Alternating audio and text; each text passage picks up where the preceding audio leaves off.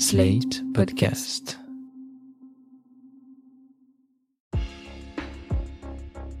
Banane, café, chocolat, du thé. Non. Euh, à part ça, je, ne sais pas s'il y a d'autres produits en, en commerce équitable.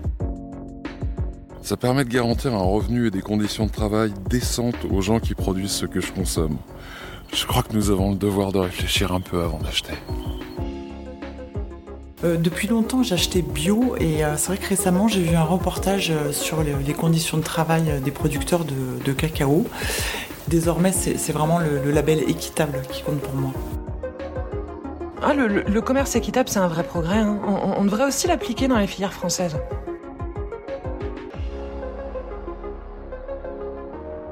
Alternative au commerce dominant, le commerce équitable est dans sa définition officielle un partenariat fondé sur le dialogue, la transparence et le respect. En clair, c'est un système qui vise à réduire les inégalités en garantissant aux producteurs et productrices une rémunération plus équitable et de meilleures conditions de travail. Alors qui ça concerne le commerce équitable et comment ça fonctionne? Pour en parler avec moi dans cet épisode, j'ai deux invités. Nathalie Vacan, référente filière commerce équitable chez Biocop, bonjour. Bonjour et Julie Stoll, déléguée générale de Commerce Équitable France, un collectif qui représente les acteurs français du commerce équitable, dont Biocop et ses fournisseurs sont membres. Bonjour. Bonjour. Julie, j'ai euh, brièvement présenté dans l'intro euh, les principes du commerce équitable. Est-ce que vous pouvez nous en dire un peu plus? Oui, alors ben, le commerce équitable, c'est une démarche qui n'est pas toute neuve puisqu'elle a commencé euh, dans les années 60-70 sous des formes euh, un peu plus, euh, je dirais, issues d'ONG, alors qu'aujourd'hui, on est dans une, une démarche qui s'est largement professionnalisée. Et en tant que consommateur, on peut trouver des produits issus du commerce équitable dans beaucoup de domaines, notamment le domaine alimentaire.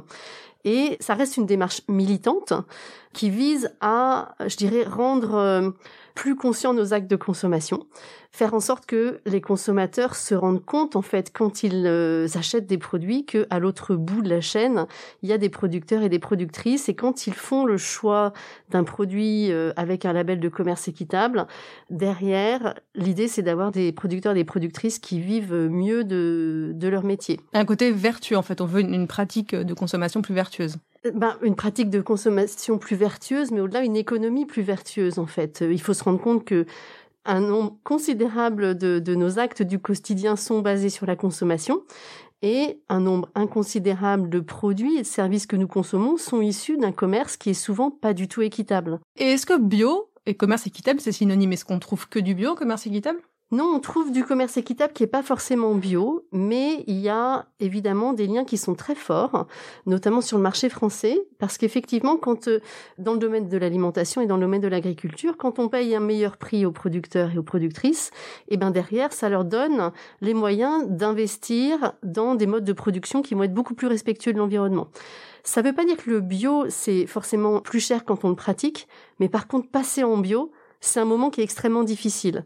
Et il faut se rendre compte que ben, le commerce équitable, il s'adresse beaucoup à des, paysans, euh, des producteurs, des productrices, qui sont souvent le maillon le plus faible des chaînes de valeur. Euh, ça veut dire qu'en fait, les chaînes commerciales ou les chaînes du commerce, que ce soit du commerce mondial ou du, ou du commerce national, certains acteurs ont beaucoup plus de pouvoir que d'autres. Et ceux qui ont le moins de pouvoir, en général, ce sont les producteurs agricoles.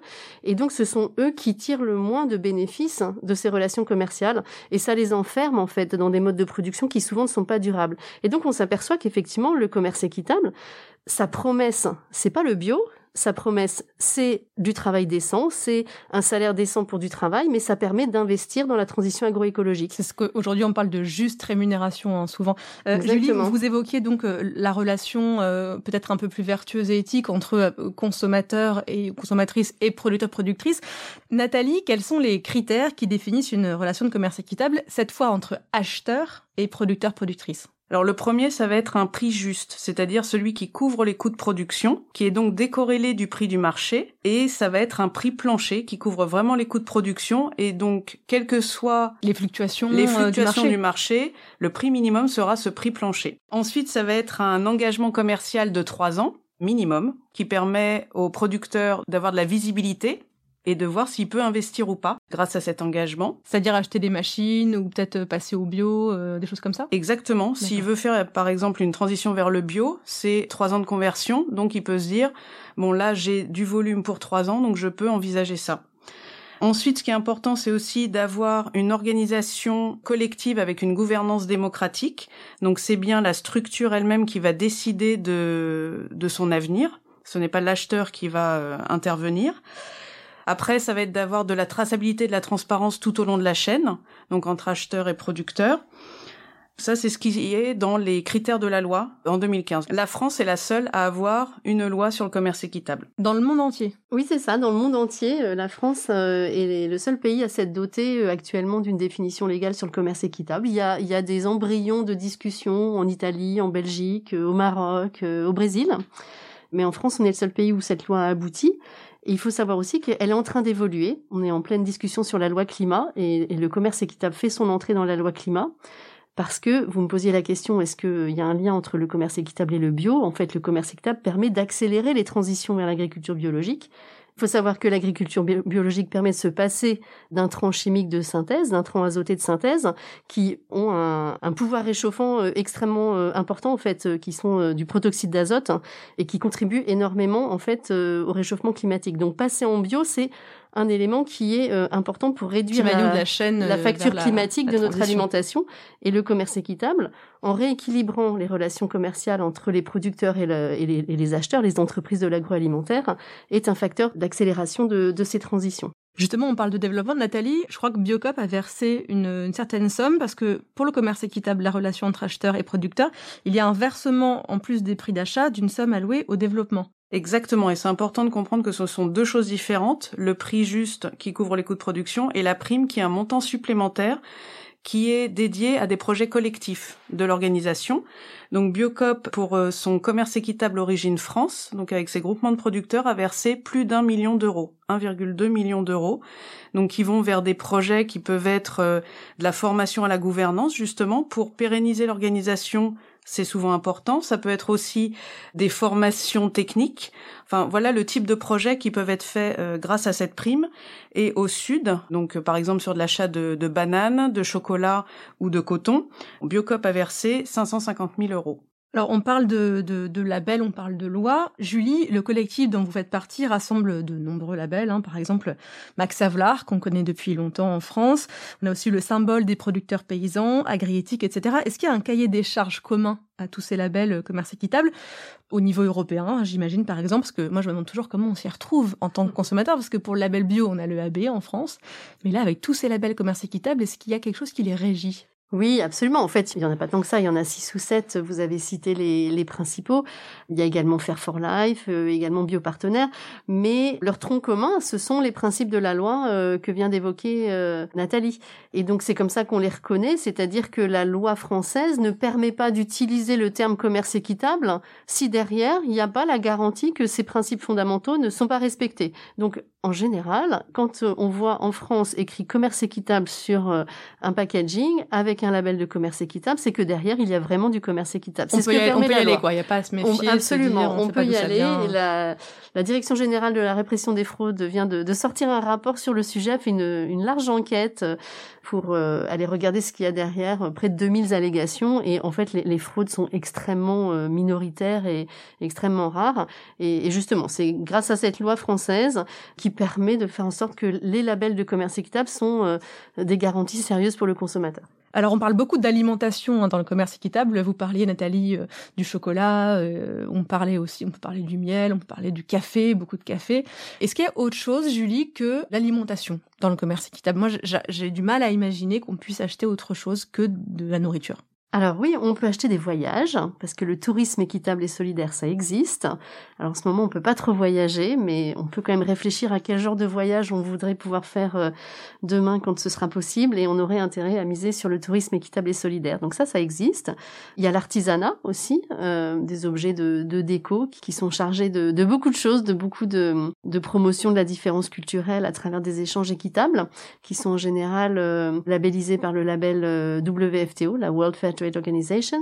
On peut euh, acheter aussi du textile, des vêtements. Le label Fairtrade Max Havelaar s'applique aussi à des produits textiles. On peut vivre commerce équitable. On peut quasiment vivre commerce équitable. Alors il y a le Fairphone, dans les téléphones portables, qui répond pas 100% à tous les critères de la loi française sur le commerce équitable, mais on, s'y rapproche. Hein, c'est quand même une, une, démarche de progrès euh, assez euh, assez importante. Donc voilà, il y a quand même différents domaines. Les cosmétiques aussi, il y a beaucoup de produits cosmétiques qui sont bio et équitables, de plus en plus.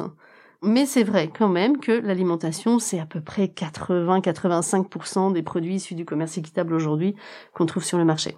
Alors le tronc commun de tous ces produits commerce équitable, c'est les valeurs. Et, Nathalie, on en parlait tout à l'heure de ces critères comme la gouvernance démocratique, l'engagement vis-à-vis des producteurs productrices, la juste rémunération.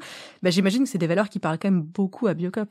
En fait, je pense que c'est dans l'ADN de Biocop, puisque Biocop est né d'une association de consommateurs qui cherchaient à acheter en direct à des producteurs, c'est-à-dire euh, la proximité, l'engagement, la transparence, et au fur et à mesure, Biocop agrandi dans le commerce équitable sans le savoir et faisait certainement du commerce équitable bien avant la loi. Et en tout cas, ça fait plus de 20 ans que, que Biocop fait du commerce équitable avec les groupements qui sont sociétaires de Biocop. Donc 20 euh, groupements de producteurs sont sociétaires de Biocop. Donc ils ont aussi droit au vote dans les AG et ils ont une vraie voix. Et ça c'est important, c'est-à-dire qu'ils sont partie prenante. Et évidemment, on suit les critères de la loi. Donc on a un juste prix, on donne un engagement sur plus de trois ans.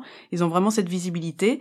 Et donc, depuis la loi 2015, Biocop avait un cahier des charges interne de commerce équitable qui suivait les critères de la loi, qui s'appelait Ensemble. Et en fait, Commerce équitable France a dit que Biocop était plus une marque de commerce équitable qu'un label de commerce équitable. Et c'est ce qui a fait évoluer Biocop vers un label externe qui s'appelle Bioéquitable en France. Et donc Biocop a hum, participé à l'écriture de ce nouveau label avec des groupements de producteurs et avec Éthicable. Et vraiment, ça nous a fait bouger. Et Biocop a vraiment envie d'être euh, très sincère dans sa démarche. Et donc, c'était important d'être crédible jusqu'au bout et de pas être seulement une marque de commerce équitable, mais vraiment de pouvoir apposer un label qui du coup rassure les consommateurs. Julie? Oui, c'est bien la différence entre une marque et un label. Hein. Les, les gens comprennent pas forcément toujours euh, euh, ce, que, ça veut dire, mais une, marque, c'est le reflet d'une entreprise, alors qu'un label, c'est une marque de garantie pour les consommateurs qui est indépendant des entreprises qui l'utilisent. Et c'est bien pour ça que c'est un élément de crédibilité. Euh, le label va organiser les contrôles sur un, certain nombre d'engagements qui sont pris par l'entreprise et va le signaler au consommateur à travers un logo qui est différent de celui de la marque. Et concrètement, chez Biocop, c'est quoi la proportion de produits labellisés commerce équitable en rayon? Donc chez Biocop, on a 25%, donc un quart des achats, qui sont faits en commerce équitable. Et le but est d'atteindre 30% en 2025. Donc par exemple, on a cinq produits qui sont obligatoirement en commerce équitable chez Biocop. C'est le chocolat, le thé, le café, le sucre et la banane. Donc pour être référencé chez Biocop, on est obligé d'être en 100% équitable sur ces produits-là. Donc parmi ces 25%, on a la moitié qui est d'origine France et l'autre moitié qui est sur des produits nord-sud. Et sur les produits à marque Biocop, ce sont deux produits sur trois qui sont en commerce équitable. C'est beaucoup, 25%, euh, Julie, de, de, de, produits en rayon euh, labellisés commerce équitable dans un commerce comme Biocop? Oui, c'est beaucoup. Biocop, c'est la seule chaîne de distribution qui s'est engagée en France euh, à ce niveau-là d'engagement dans le commerce équitable. Parce que les autres enseignes, ça, ça représente à peu près quoi le commerce équitable Dans les autres enseignes, pour vous donner un exemple, le café, c'est probablement le produit qui est le plus distribué dans les supermarchés, on va dire, le, café équitable, et on atteint à peine 5% du marché. Donc c'est effectivement une grosse différence. Dans les autres anciennes de la bio, il y a plus de produits équitables qu'en grande et moyenne surface euh, classique. Mais cet engagement-là, oui, il est atypique, il est propre à Biocop. Mais on espère que Biocop n'est qu'un pionnier qui sera suivi par d'autres. Et est-ce qu'il y a des produits que vous souhaitez développer euh, rapidement, qui ne sont pas encore en commerce équitable chez Biocop, mais que vous souhaiteriez euh, qu'ils soient Alors aujourd'hui, on a déjà entamé cette démarche. On privilégie le commerce équitable dès lors que c'est en dehors de l'Union européenne. En fait, dès qu'il y a un risque social, on préfère passer en commerce équitable. Aujourd'hui, on peut pas dire qu'on est à 100%, donc c'est pour ça qu'on ne communique pas dessus. On est sur ce plan d'amélioration et l'idée, ce serait que tout ce qui est exotique passe en commerce équitable pour pouvoir euh, réduire justement les inégalités sociales euh, en dehors de l'Europe. Et donc, ce serait par exemple les fruits secs. Les noix de cajou aujourd'hui sont équitables. Et demain, ce sera tous les fruits secs, les ananas, bananes, mangues, papayes, euh, noix de coco. Vraiment, l'idée, et même sur le fruit frais, c'est d'avoir les fruits frais exotiques en équitable. Julie, est-ce qu'on sait quel pourcentage de la production agroalimentaire le commerce équitable représente à travers le monde? Parce qu'on parle beaucoup de commerce nord-sud. Est-ce qu'on a une idée de, de ça? C'est pas la production qui est équitable, c'est le commerce qui est équitable ou qui ne l'est pas. Alors, il est très essentiellement euh, inéquitable, le commerce mondial de matières premières et notamment de matières premières agricoles. Et le commerce équitable, il pèse euh, à peu près 7 milliards d'euros dans le monde, autant vous dire euh, une goutte d'eau. Mais c'est intéressant ce que disait Nathalie sur la question du risque social. En matière d'agriculture, le risque social, il est partout. Si on regarde les agriculteurs euh, en France, c'est une, profession où il y a un taux de suicide qui est très important, qui est dû à la précarité, qui est dû à la pauvreté, qui est dû au manque de visibilité économique. C'est aussi une profession où euh, plus d'un tiers des agriculteurs, des agricultrices vivent avec moins de 400 euros par mois. Et quand on regarde les producteurs dans les pays du Sud, ils vivent pour une grande majorité d'entre eux avec moins de 2 dollars par jour. Et donc, euh, la démarche de Biocop de se soucier du risque social, qu'on soit en bio ou pas en bio, elle est euh, extrêmement importante. Et donc, aujourd'hui, le commerce équitable, il est à la fois en pleine croissance, et donc c'est assez satisfaisant, hein, parce qu'il y a peu de, de démarches économiques avec une, une croissance à deux chiffres, euh, comme ça, depuis plus de cinq ou six ans, mais ça représente encore aujourd'hui une, une extrême minorité des échanges. Alors justement, c'est quoi les obstacles à une conversion vers le commerce équitable? Alors, souvent, on pense conversion au commerce équitable comme on pense à conversion bio. Conversion bio, c'est la transformation des modes de production et ça concerne les producteurs. Là, dans le commerce équitable, c'est pas les producteurs qui doivent se convertir, ce sont les commerçants.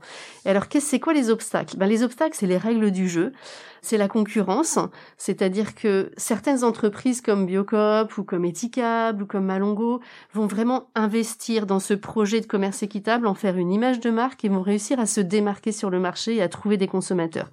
Pour beaucoup d'autres entreprises, ça veut dire forcément payer un peu plus cher la matière première et probablement avoir des difficultés à trouver sa place sur le marché parce qu'il n'y a rien dans les règles du jeu aujourd'hui qui vont favoriser ce genre de bonne démarche. Aujourd'hui, tout dans les règles du jeu du commerce mondiale, de la fiscalité, ne vont pas décourager en fait les mauvaises pratiques des entreprises. Et donc c'est peut-être ça. Le plus fort facteur, c'est qu'il n'y a rien aujourd'hui dans notre organisation sociale, juridique, fiscale et autres qui va encourager les entreprises à internaliser les coûts sociétaux, c'est-à-dire à prendre en compte les questions environnementales, prendre en compte les risques sociaux et à avoir des bonnes pratiques, parce qu'il ne faut pas se leurrer, payer plus les producteurs, ça coûte forcément un peu plus cher. Et donc voilà, donc je pense que c'est les règles du jeu de la concurrence hein, qui est le premier frein à l'adoption de ces pratiques-là par les entreprises, parce que par ailleurs, sur le marché, clairement, la demande des consommateurs et la demande des citoyens, elle est bien là. Mais j'imagine, Julie, que comme la bio, par exemple, le commerce équitable, ça induit forcément un surcoût pour euh, les consommateurs mais qui n'est pas non plus absorbé par les magasins. C'est de quel ordre ce surcoût par rapport à un commerce qui ne serait pas équitable? Ça dépend, c'est très difficile à dire. Le surcoût, il n'est pas systématique, parce qu'on a aussi des entreprises qui choisissent de pas faire euh, des marges euh, déraisonnables. En fait, un produit, quand il part du champ et qu'il arrive dans l'assiette des consommateurs, il y a tellement d'étapes qu'il y a forcément des étapes où on peut faire des économies d'échelle, où on peut être moins gourmand, on peut rééquilibrer le partage de la valeur, et donc c'est pas du tout systématique que le produit issu du commerce équitable soit plus cher. Quand c'est le cas, on est rarement au-dessus de 10%. Et à qualité égale, c'est pas systématique. Les fruits et légumes chez Biocop, par exemple, ils sont en bio, mais ils sont aussi en commerce équitable. Et les dernières études de l'UFC Que Choisir montrent qu'en magasin spécialisé, les fruits et légumes bio sont moins chers qu'en grande surface. Nathalie? Par exemple, sur le café, il y a une étude du basique qui est intéressante, qui montre que la captation de la hausse du café pour le consommateur, c'est pas parce que la matière première est plus chère, c'est bien parce que par exemple on va sur de la dosette, donc c'est le conditionneur qui est au centre qui va avoir le maximum de valeur ajoutée. Ce n'est pas le producteur et pour autant le consommateur est prêt à payer plus cher son café. Si le consommateur va chercher son café grain en vrac, je pense qu'il paiera son café moins cher, même s'il est en bio et en équitable. On a un genre de biais quand on va acheter des choses, on pense que c'est parce que c'est bio que c'est plus cher, mais c'est parce que c'est des capsules en aluminium que c'est plus cher. C'est ça. Nathalie, vous qui êtes euh, référente filière commerce équitable chez Biocop, comment est-ce qu'on s'assure, quand on est Biocop, que les fournisseurs respectent leurs engagements de leur côté? Est-ce que vous visitez les exploitations agricoles? Est-ce que vous parlez aux travailleurs et travailleuses? Il y a d'un côté le label qui fait son propre audit et donc derrière il y a un logo. Nous, ce qu'on va faire derrière, ce n'est pas auditer de la même manière, mais on va sur le terrain. Donc, par exemple, euh, j'ai visité des, des, producteurs de cacao, de café et de bananes. L'idée, c'est de voir leur réalité, c'est-à-dire qu'est-ce que le commerce équitable pour eux, à quoi ça sert et comment est-ce qu'ils s'en sortent. Alors, ce qu'on peut voir, c'est des projets, par exemple, où il y a de l'eau qui arrive dans les villages grâce à la prime de commerce équitable. J'ai pu visiter aussi Mandouvira, qui est une coopérative de sucre. Ce sont des petits producteurs qui ont réussi à avoir leur propre outil de production grâce à la prime, mais pas que, évidemment, ils ont eu un investissement, mais souvent la prime sert à aller auprès des banques en disant regardez, on a un investissement, est-ce que vous pouvez nous prêter plus?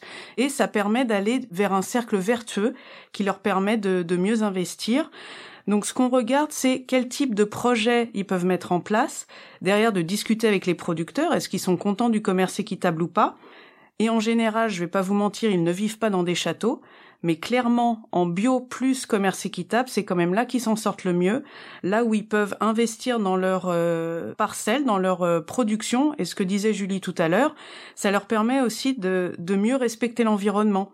Par exemple, en cacao, ça va permettre au producteur de rénover sa parcelle plutôt que d'aller chercher dans une forêt, d'abattre des arbres et d'aller chercher une terre qui a beaucoup plus de nutriments. Il va pouvoir travailler sa parcelle et donc on évite d'une certaine manière la déforestation. Là, on parle du cacao par exemple, c'est un très bon exemple. Donc pour lutter contre la déforestation, c'est intéressant d'avoir du commerce équitable.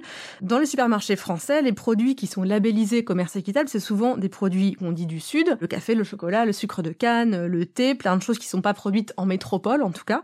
Est-ce qu'il existe une offre commerce équitable française? Vous en parliez au tout début de, de cet épisode, des carottes, de la farine, je sais pas, des choses de tous les jours. Tout à fait. Il y a plusieurs filières euh, en France qui sont déjà en commerce équitable, et notamment chez Biocop, on s'appuie sur les groupements sociétaires de Biocop.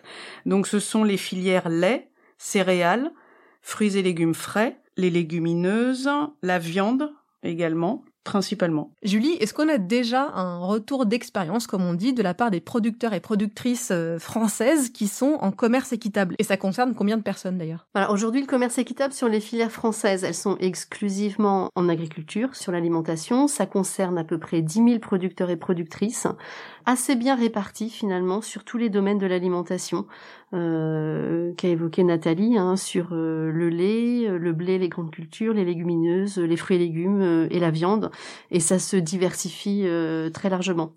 Et donc on a pas mal de retours d'expérience de, de, différentes natures, d'abord parce qu'il y a une vraie proximité, donc on les connaît, ces producteurs et ces productrices, et puis parce qu'il y a des études également qui sont faites, des études d'impact ou des monographies, comme on peut avoir sur les filières, euh, euh, sur les filières euh, nord-sud ou les filières issues des pays en développement.